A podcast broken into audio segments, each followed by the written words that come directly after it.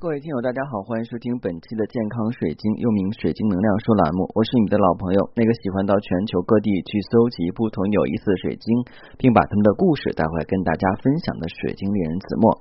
那相信很多人在使用水晶的过程中，在身上或周围的一些情况会发出一些特殊的状态。比方说的话呢，突然感觉心情变好了，或者说是额外的获得一笔小财富，然后人际关系得到了改善。那这些真的是有那么神奇吗？我想的话，我们都可以用科学的方法来去阐述这一切的来源，因为有因必有果啊，有果必有因。那我们今天所分享的内容，主要是讲一些关于我们。呃，水晶在使用过程中发生了一些神奇的事情，到底是什么依据呢？那今天内容应该是更偏向于科普性知识啊，因为在我们学习了基于多的理论之后，我们才够能更好的去使用水晶。因为我们不是迷信，我们是用科学的方法来去学习。因为我们是一个现代人，我们不是古代人，对不对？当然，如果你想想看天然水晶或神秘物品，不妨加我的个人微信。我的个人微信是每期音频节目中的文字介绍里的英文名 R O G E R X 一九八六。加我的时候，请备注“水晶听友”，要我通不过。那现在很多人居家的话呢，都会去讲究一些风水了。为什么这么讲？比方说物品的摆放。还有门的走向，嗯，以及一些这个布置，在我们做装饰或装修的时候的话呢，有些东西是否能够用或不用，这些都是有讲究的。现在有很多大学都已经开设了风水课，因为风水学的话呢，已经成为一个正式的啊学派，然后的话呢，已经跟很多的学科一样发展起来。而且在北大的很多课程，像我们给北大的 MBA 管理学硕士里边，其中就有风水课程，就说明我们国家对风水还是比较重视的。那么风水到底是怎么样发挥作用的？风水又跟水晶有什么关系呢？今天我们来讲一讲。首先来讲的话呢，风水磁场环境与人的关系，自然界充满了正向跟负向的物质，以及电磁波、地磁波、太阳光，甚至矿物、动物、植物所散发出来的磁场。人类生命是由正负电磁所组成的，居在自然界中难免会受到正负电子磁场的干扰，而冥冥之中呢，会影响到人体机能的运作。因此啊，上至日月星辰运作情况。下至地表啊，就呃以及地表的纬度，中至空气流动、阴晴气象与气候变化，下至山河山川、土石花卉及房屋的格局，都会影响一个人的运势好坏以及心理状态。如果不懂的话呢，或者是不小心的触碰到一些问题，就会比较麻烦。地理方位的话呢，主要是掌握宇宙气场，也就是我们指的天、地球磁场即地。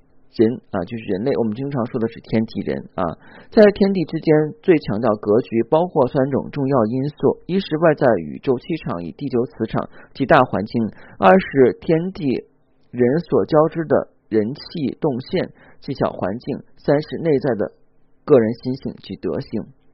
地理方位的是属于空气力学的一部分。天时地利人和六个字啊，就融合了空气力学的概念。天时是指时机时间，具备形成呃具备有形和无形的双重变化。每个人都有自己的命和运，命是先天的，运是后天的。出生日时间呢，就蕴含了无穷无尽的玄机。地利呢是指地点、方位、空间；人和呢是指空气力学中的粒子，人与人之间存在着万有引力。若此，呃，若呃，此地若是相。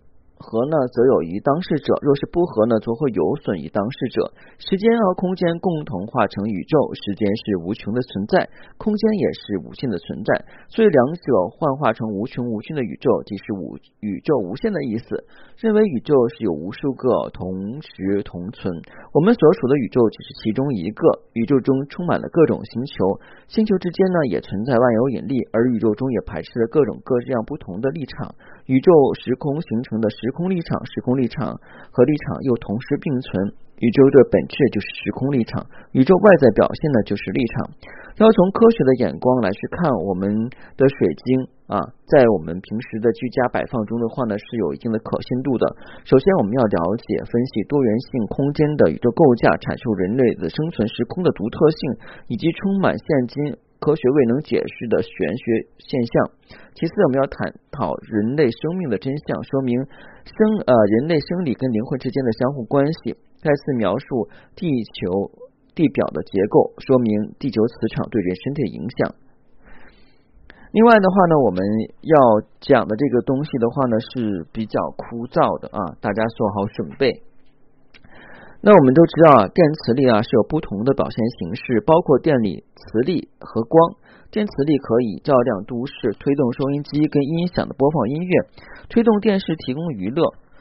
推动呃家电设备以减轻家电的烦恼啊，就家庭的烦恼。像我们以前的话呢是没有洗衣机的，所以洗衣服都是要手洗，即便是大冬天也是。那过去古代人的话呢，做水必须要烧劈柴去做水啊，但是我们现在的话有一个。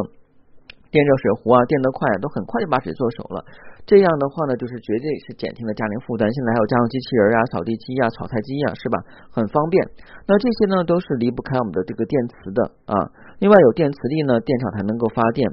电磁力运用在计算机上的话呢，以及镭射上啊，就包括我们现在所的电信、医学技术、光盘、武器系统以及超市结账系统的话呢，都是会有这个电磁力啊。我们人类的话。跟这些有什么关系呢？其实人类的话呢也是非常神奇的。人类生命真相啊，可以分为不同的三个部分，即人类生命的形式、人类能量体呃能量中心呃周遭的穴位及感应系统啊。生命的形式有多种多样，生命的形式是无穷的。从现代医学上来看呢，控制人体生命现象的器官其实是大脑，而大脑的脑波的话呢，是大脑思考在外的表现。脑波是一种电磁波，其传递粒子为光子。现在高能物理已经证实了物质跟反物质的结合可以形成无质量的光子，因此脑波呢具有波动及能量。只是其外呢，在外在表现行为的话，我们是看不见的。实际上呢，脑光波子可以拆解成为物质跟反物质两部分。脑光波子呢是负呃负电子啊。括弧就是物质啊，加上正电子括弧就是反物质。光子能量越高呢，代表正负电子所用的电荷数越高。负电子是电子构成物质不可再分的单位，而正电子是存在于物质界，带有正电啊，也称为是核子。核子代表脑波的精神成分，电子代表脑波的物质成分。核子在人体中既是道家所谓的灵性，然后的话呢，这个又被称为是呃阿赖耶识啊。在动物呢，既是生命；在矿物跟植物中的话呢，就是生机。那很多人说可以去读懂我们晶石或水晶的一些能量，其实的话呢，就是了解了它晶石本身的生机。生命是核子与物质界电子结合后的一种现象，这种现象假借肉体表现出来。阳的五度空间由电子组成而形成了物质界。阴的五度空间由核子组成而形成了灵界，也就是精神界，阴阳合合而形成生命。此谓所谓心物一元二用论。生命是心跟物的合成状态，而心物二者合成表现为能量，就是我们现在所看到的脑波的波动。现在我们很多人做体检的时候会查什么呀？脑电图对不对？这就是测我们的脑波波动。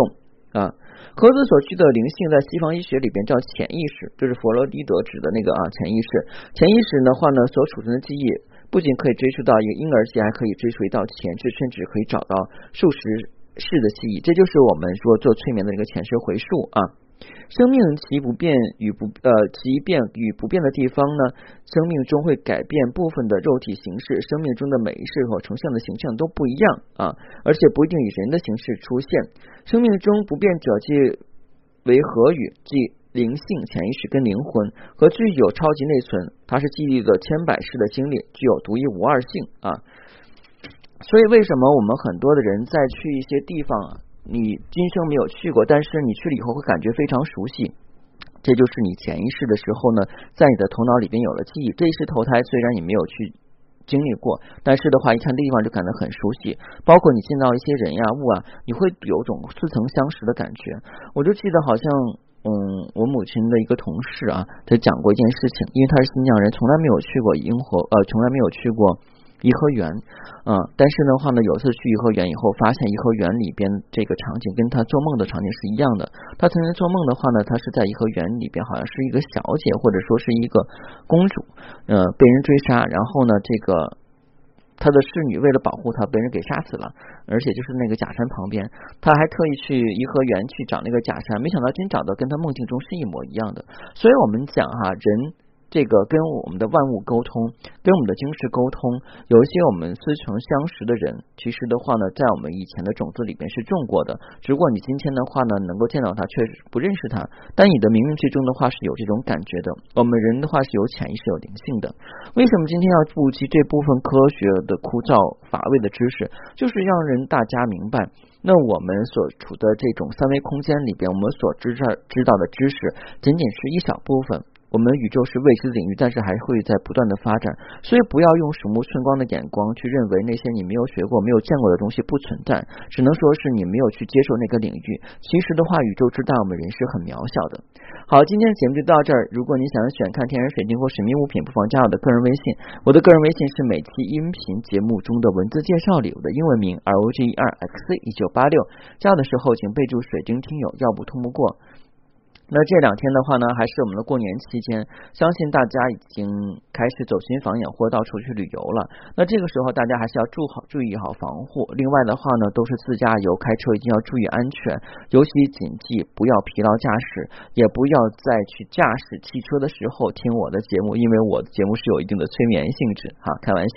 当然最重要的话呢，是希望你们平平安安的。另外也不要喝酒去上路啊。好，谢谢大家，再见。